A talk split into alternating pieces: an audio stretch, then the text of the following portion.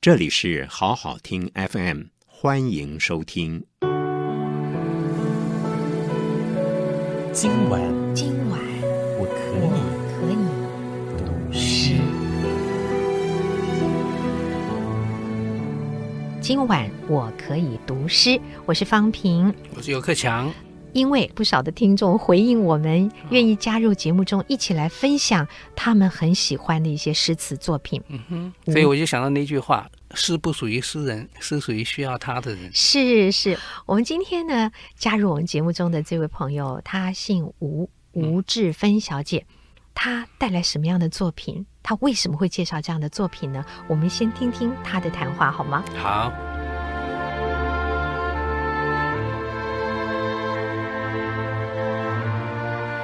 我想分享的是，尤克强老师在二零零九年十二月十五号啊，他翻译了一首卖火柴的小女孩。因为那个时候天气好冷啊，然后我记得那天早上啊，就是礼拜二嘛，然后我就是上网看了这一篇呃老师翻译的诗集啊，后来看着看着，我就觉得 很感动，对对对。我其实就想到，因为它是安徒生的童话，以前嗯小时候比较看的童话书大概就是安徒生的。那卖火柴的小女孩其实是大家都知道的一个童话故事，可是尤老师啊很特别，他用诗歌的方式啊，然后用这样的一个形式，然后把这样的童话用这样的方式呈现。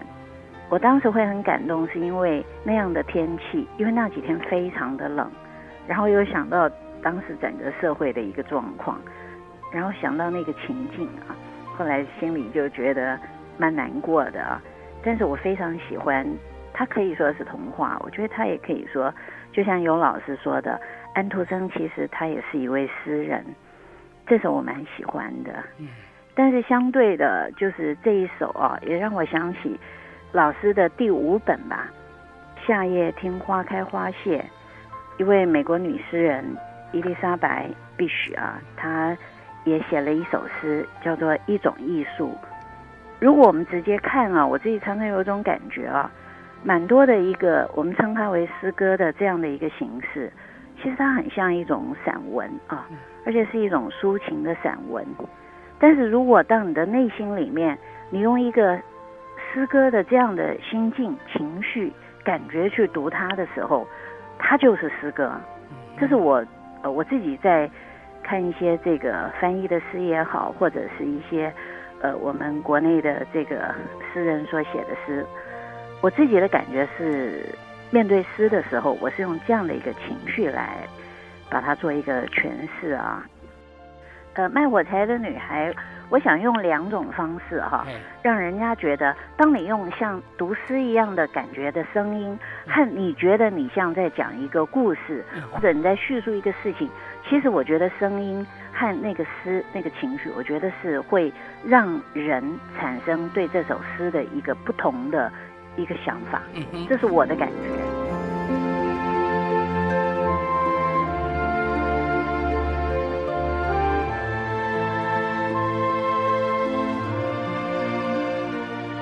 雪花飘飘，天气酷寒，大地幽沉沉。这新年前夕的夜晚，在冰冷和黑暗中，一个可怜的小女孩走在街上，没戴帽子，赤着脚。她出门的时候还穿着拖鞋，那原来是她妈妈穿的，太大了。可怜的小女孩匆忙过街时，马车正好飞奔驰过，拖鞋掉了。一只怎么也找不到，另一只被某个顽童捡走了。他想，将来或许可以用来为自己的孩子做一个小摇篮。啊，这个是像诗一样的感觉。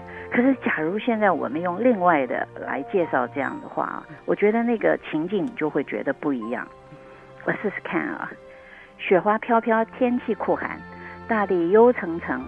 这新年前夕的夜晚，在冰冷和黑暗中，一个可怜的小女孩走在街上，没戴帽子，赤着脚。她出门的时候还穿着拖鞋，那原来是她妈妈穿的，太大了。可怜的小女孩匆忙过街时，马车正好飞奔驰过，拖鞋掉了，一只怎么也找不到，另一只被某个顽童捡走了。她想，将来或许可以用来为自己的孩子做一个小摇篮。嗯，这两个感觉，我我我自己啊，有时候就是在面对一个，假如今天我把安徒生的这个卖火柴的小女孩，我当做她是童话的话，那我觉得我的心境是不同的。假如今天在叙述这样的一个事情的时候，我觉得那个语气又不一样。可是当我觉得啊，它是一首诗的时候，我觉得那个内心里面的温柔，它会跑出来。所以我觉得诗哦，会让很多的人会喜欢，它会随着那样的一个情绪，就是说它自然就会变得，哎，诗的情境出来了。嗯，就像老师有说过，是不是？诗不属于诗人，诗属于需要他的人。这不是我说，这是电影《邮差》里面的一一句话，里面其中的一句啊。所以。我们的心境，当我想到说我要去读一首诗的时候，其实我的内心就充满了诗意。嗯嗯，我觉得它最让人很着迷的地方，应该是在这个地方。嗯嗯，因为当一个人你非常的忙乱、混乱，为了生活，为了很多的困惑的事情，你去忙碌的时候，其实你的内心里是没有太多的空间来放入这个诗的这样的一个气氛氛围的。这个比喻很好，因为法国人说啊，嗯，说读散文像走路，嗯，那读诗呢像跳舞，那走路跟跳舞最大的不同就是跳舞有节奏感，对，所以呢，你刚刚同样的文字呢，你如果用散文的方式去读它，嗯，那就像你读童话一样，对。可是你如果用诗歌的方式去读它，你赋予它一种特别的节奏，而且那个节奏会有重复性。那跟你的那个心情的起伏是对应的，那读起来就像诗歌，所以你刚刚其实显现的非常好。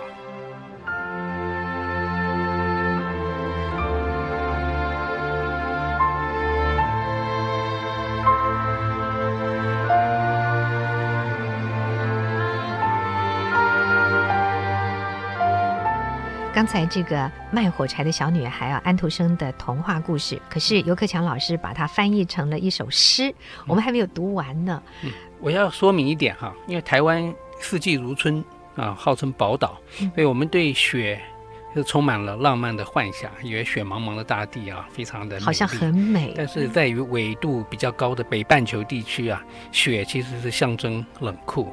象征对生命的严峻的考验，特别是对贫困孤苦的家庭，它是一个非常难过的冬天啊。所以这个是一个卖火柴的小女孩这一首童话的一个背景。我在想，其实现在也会有很多地方的人正在忍耐着这个非常严峻的冬天，因为，呃，气候暖化跟极度的气候的影响啊，使得冬天有些地方变得更冷更冷，有的地方可能反常的热。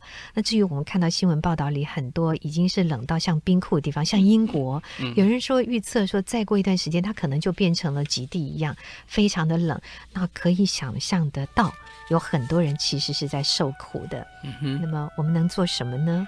我觉得这个议题好大啊。嗯、没关系，方平，你就先念这一首。我们先把老师所以卖火柴的小女孩所创作的这个诗啊，还是为大家读完。过程里面，大家也可以想想，我们能够为这样的情况做点什么事。嗯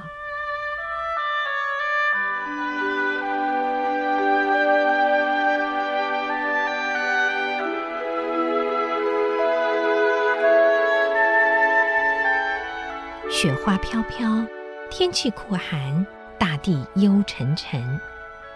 这新年前夕的夜晚，在冰冷和黑暗中，一个可怜的小女孩走在街上，没戴帽子，赤着脚。她出门的时候还穿着拖鞋，那原来是她妈妈穿的，太大了。可怜的小女孩匆忙过街时，马车正好奔驶过，拖鞋掉了。一只怎么也找不到，另一只被某个顽童捡走了。他想将来或许可以用来为自己的孩子做一个小摇篮。小姑娘走着，双足冻得发紫。她的围裙里有一堆火柴，手上也拿着一条，却没卖掉一盒，一整天没人给过她一个铜板。她拖着脚步，饿冻得直打哆嗦。多么愁苦的画面！这可怜的小不点儿。雪花飘在她美丽及肩的金色卷发上，她却从来不知道自己有多美。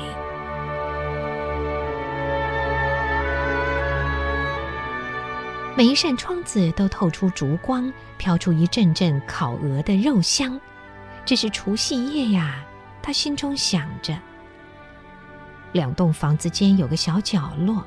一栋比另一栋突出些，他坐下来缩成一团，把双脚也缩了起来。越来越冷了，他不敢回家，连一盒火柴都没卖掉，没拿回家一个铜板，他肯定会挨爸爸一顿打。而且家里也一样的冷，光秃秃的墙壁，风会从屋顶灌进来，只有干草和破布堵住裂缝。他的小手几乎冻僵了。唉，一根火柴就能带来他渴望的温暖，只要抽出一根，在墙上一擦，就可以暖暖手了。他勇敢地抽出一根，嘘，冒出火光，燃起来了，多么温暖！明亮的火焰像蜡烛。他用手围拢，多美丽的光！小姑娘觉得就像坐在烤炉前，磨亮的铜角，雕纹的炉顶，火烧得那样讨喜，暖得令人欢心。小女孩刚要伸直身体想暖一暖脚的时候，但火苗熄了，火炉不见了，她手中只剩下一根燃过的火柴。他往墙上再插一根。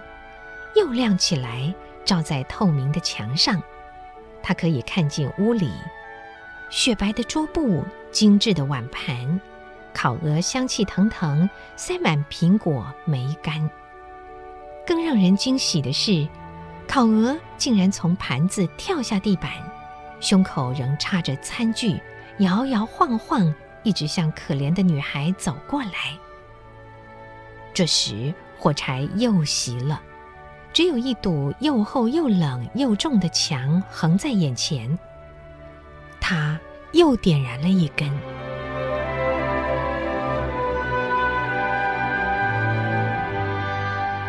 这回他坐在绚丽的圣诞树下，比他从前透过一个富商的家的玻璃门所仰视的更壮观、更漂亮。几千支蜡烛点燃在绿枝上。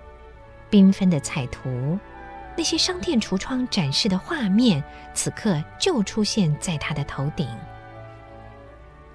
小姑娘不由伸出手，这时火柴又熄了，烛光越升越高，她眼睁睁看着像天上的星星，其中一颗落下，划过长长的轨迹。有一个人死了，女孩喃喃自语。过世的老奶奶，唯一对她好的亲人，曾经告诉她：有颗星星往下掉，就有个灵魂往上升。她再往墙上插一根火柴，四周又亮了，在光辉中，老奶奶坐在那儿，那样焕发祥和，充满慈爱。奶奶，小姑娘喊道：“带我走吧。”火柴一熄，你就会消失，就像暖炉火，就像香香的烤鹅，就像漂亮的圣诞树，通通消失。他着急地取火柴往墙上擦，他急着要把奶奶留下来。火柴发出强烈的光芒，照得比大白天还要亮。奶奶现在看起来好伟大。他抱起小女孩，搂进怀里。在光明和快乐中，两个人一起飞往上天，飞得很高很高，一直飞到没有寒冷、没有饥饿、没有忧愁的地方。他们和上帝在一起了。在这个角落，冰冷的清晨，可怜的小姑娘坐着，双颊通红，嘴角透着笑意，靠着墙，已经冻毙在新年的除夕。他僵硬地坐着，身边散落着一堆火柴，其中一条烧光了。他只是想让自己暖和点儿，路人指指点点。没有人猜得到他见过的那些美丽画面，没有人想象得出他是和奶奶一道在星光斑斓中迎接新年的幸福。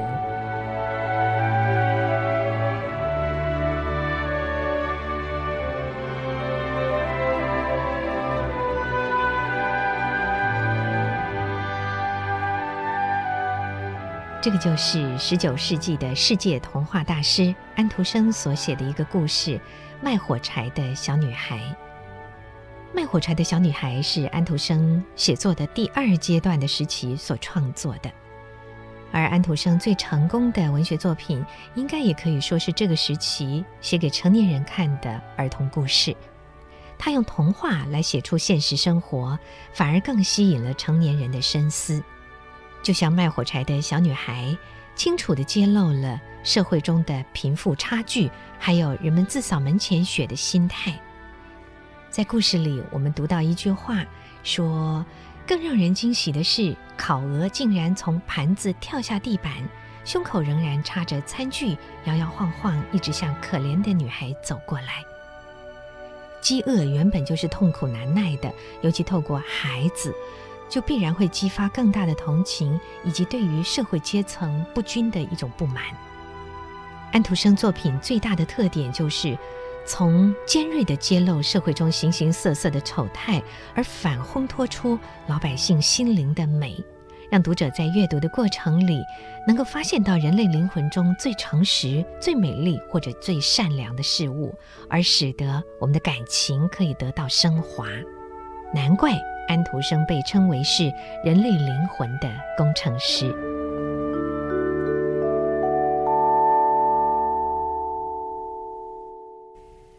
欢迎朋友们再回到今晚我可以读诗节目，我是方平，我是游克强。我们刚才为大家介绍的是我们今天一位听众朋友吴志芬小姐，她为我们所推荐分享的一个作品，这是呃安徒生所写的《卖火柴的小女孩》这个故事。那但是这个童话故事呢，尤克强老师他把它用诗歌的方式翻译出来啊，非常非常美。我们刚才读给大家听了。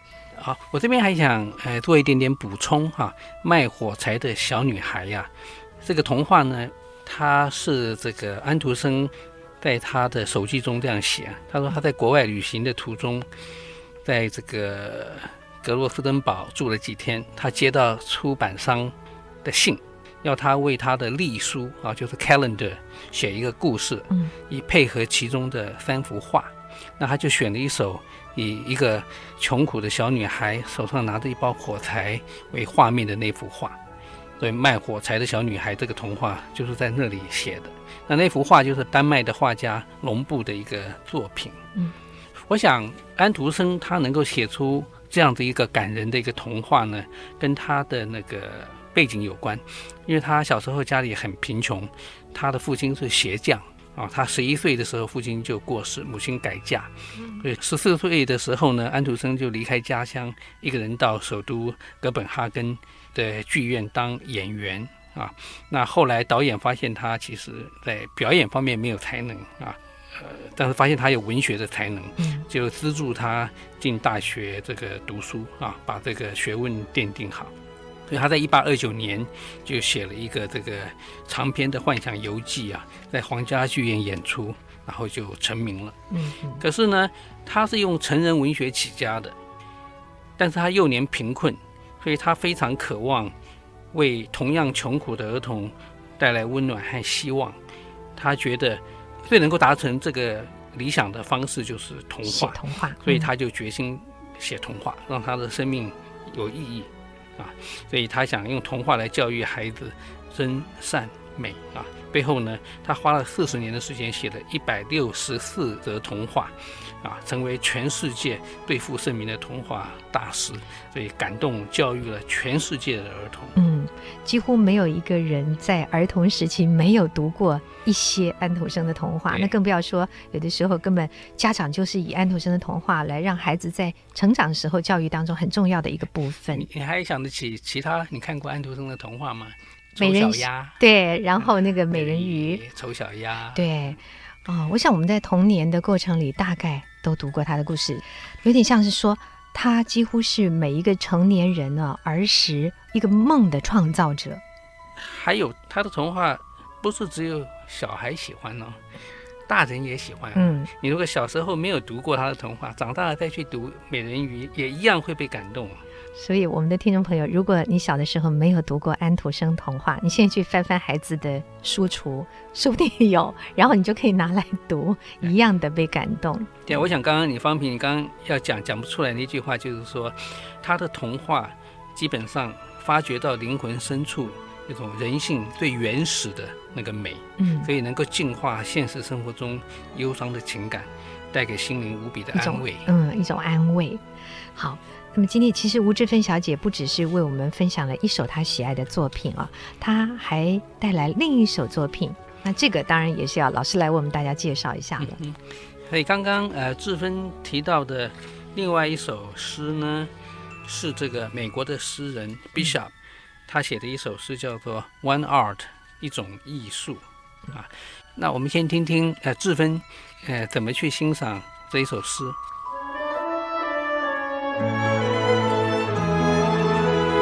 觉得每一个人其实他都可以是一个诗人啊，嗯，嗯，只是说他用不同的方式去表达。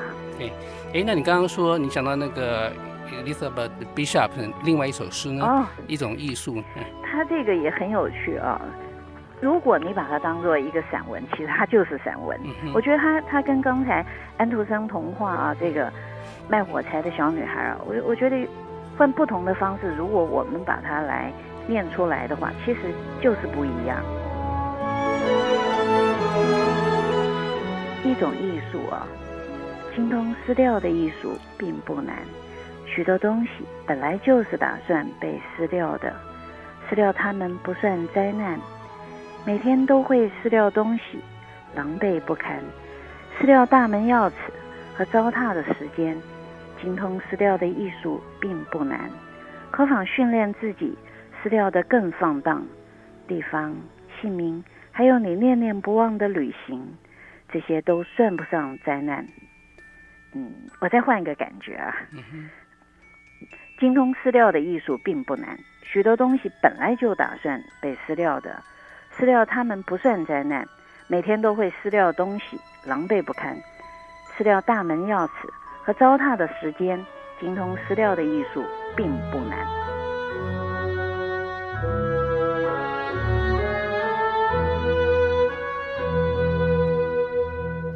我想，呃，这篇是从我的那个诗歌集《夏夜听花开花谢》读到这首诗，啊，美国诗人，呃，我们来先听听这首诗的英文原音，好吗？好。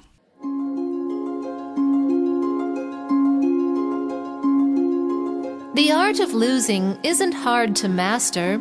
So many things seem filled with the intent to be lost that their loss is no disaster. lose something every day, except the fluster of lost door keys, the hour badly spent. The art of losing isn't hard to master. Then practice losing farther, losing faster, places and names, and where it was you meant to travel. None of these will bring disaster. I lost my mother's watch, and look, my last or next to last of three loved houses went. The art of losing isn't hard to master. I lost two cities, lovely ones, and vaster, some realms I owned, two rivers, a continent. I miss them, but it wasn't a disaster. Even losing you, the joking voice, a gesture I love, I shan't have lied. It's evident the art of losing's not too hard to master, though it may look like, write it, like disaster. 方平，你来念一念这个中文的翻译的部分。哎，好，老师是这样翻的啊。精通失掉的艺术并不难，许多东西本来就是打算被失掉的，失掉它们不算灾难。每天都会失掉东西，狼狈不堪，失掉大门钥匙和糟蹋的时间。精通失掉的艺术并不难，何妨训练自己失掉的更放荡？地方、姓名，还有你念念不忘的旅行，这些都算不上灾难。我失掉母亲的手表，还有前一间或再前一间的三栋爱屋之一也失掉了。精通失掉的艺术并不难。我失掉两座可爱的城市和一大片属于我的王国，两条河流，整块大陆，我常常怀念，但那也算不上灾难。甚至是失掉你，说笑声和姿态，我真喜爱，也不容我说谎。很明显，精通失掉的艺术并不难，即使这次看起来比较像，就写吧。灾难，老师这首诗真的是很俏皮可爱 哎。对，因为每一个人的一生一定会失掉很多珍贵的东西。嗯，我们除了疗伤止痛，还能怎么样啊？可是诗人他又个性很强，而不愿意承认他失掉一件东西很心痛。嗯，所以写这首诗。但是重点是最后一句，他还是很心痛的。对，所以他失掉的东西，失掉的一些什么其他他，呃房子啊什么那些都没关系。但是其实感情，他失掉了一个人。嗯、他夸胡起来说，呃，说笑声跟姿态，我真喜爱。他失掉了这个人这个部分。我讲一下这个背景哈，因为他失掉的是他的一个女秘书。哦，那么因为这位诗人他是有女同性恋的倾向。啊，所以呢，这位女女秘书要离开他，他就写了这首诗。啊、哦，老师，我还发现刚才志芬有说诗可以这样念。或那样念，嗯，对不对？嗯、那这首诗呢，就不会像其他的之前我们介绍情诗的时候是缓慢的，嗯、是充满了情感。这首诗其实很俏皮，嗯、就可以比较呃力气比较强一点点，感觉那个那个情感跟那个气氛啊，都可以比较轻快，嗯啊，有趣一点。嗯、所以读诗真是一件好玩的事情啊！我刚刚那样读，老师有没有错呢？对，其实是可以这样呈现的，对不对？读诗的艺术并不难，是啊，对，所以大家来读诗。好，老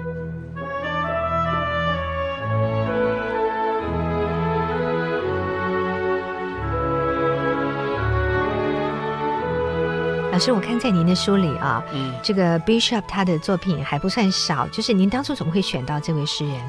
呃，其实，呃，Bishop 是一个很近代的诗人嘛，嗯，啊、呃。他的创作并不多，因为他写诗啊，有时候一首诗写好几年。嗯，然后他一生只不过创作大概八十七首诗，嗯，全部的创作生涯啊。可是他囊括了几乎所有的美国各大文学奖。哇，呃，因为他他很深刻的观察，然后去对诗歌的那个品质要求的非常的严格，几乎将近是完美主义。嗯，那我当初注意到他。不是因为这一首一种艺术，一种艺术啊，嗯、而是因为他另外一首啊更有名的诗，算是代表作，叫做《鱼》嗯、啊。他写他钓到一条大鱼，嗯，一条大鱼很不容易被钓到，因为他他是那条鱼的嘴角挂了五六个鱼钩。可见很多人，可见那条鱼历历经劫难，嗯、可是都能够都能够逃过，对对，抓不到它，线被扯掉啦，怎么样弄？哦、所以他好不容易钓上来，所以钓这条鱼后就引起他的很多的那种想象。嗯，那最后呢，他把那条鱼放掉了。哦，所以他非常有这种哎环保自然的这种、哦。是，我觉得在前面听的时候，好像马上就联想到《老人与海》，但是后面结局完全不同，他放掉它了。嗯、对，好。不过这首作品实在是非常的长啊！哎、我想我们的朋友们，您可以在老师的《夏夜听花开花谢》这本书里面啊，看到这首诗。嗯、我这边倒是在呃，在我那篇文章里头有想到必须的一段话啊，嗯、他说：“我们是不是因为缺乏想象，才去奔波，为了去到向往的地方而离开家啊？”他的意思就是说，我们旅行。是不是因为我们缺乏想象，一定要人到那边看到了，嗯我们才有满足啊？如果想象力够丰富的人，是不是可以在家里头呢，就可以想象出所有的快乐啊？嗯，不过我们毕竟对，不过我们毕竟是凡人哦，嗯那真正的被感动，好像真的要亲眼看到或是感受到，包括温度、包括阳光、包括色彩，嗯可能我们的感受会深一点。不过现在说来啊，呃，电子时代，很多人关在家里也会感受到很多事，只是重点在你有没有办法放开你的那种感受力，然后去创作，这个恐怕就不容易。我有观察到一个现象，有另外一个诗人写过一首诗，他大概是这样讲，他说有些人旅行啊，嗯，就带着一个这个 video camera 啊，嗯就去一直走，一直拍，一直拍，一直拍，结果他旅行整个过程呢，啊，他全部在拍。他都没有再去享受那个旅行的乐趣。是，所以放开你的所有的感官啊，去闻、去看、去触摸等等啊，不要只是拍照而已。对，我这边用一个结论哈，嗯就是一九九零年的那个诺贝尔奖得主 Path，他这样子评论这个 Bishop 的诗歌，嗯，他说诗是另一种声音，来自他方的声音，但这他方永远也是此地。所以我觉得可以呼应我们讲的，诗不属于诗人，是属于需要他的人。所以我这篇文章的名字是《诗歌是来自他方的声音》，是来自他人的声音，可是也是你自己的声音。是，我们也非常希望透过今晚我可以读诗的节目，也能够碰触到朋友的心，或者是让你静下来去听一听自己心里的声音。嗯，好我们今天的节目在这里结束。再会。谢谢收听，请继续关注好好听 FM，记得帮我们分享给您的亲友，祝大家平安健康。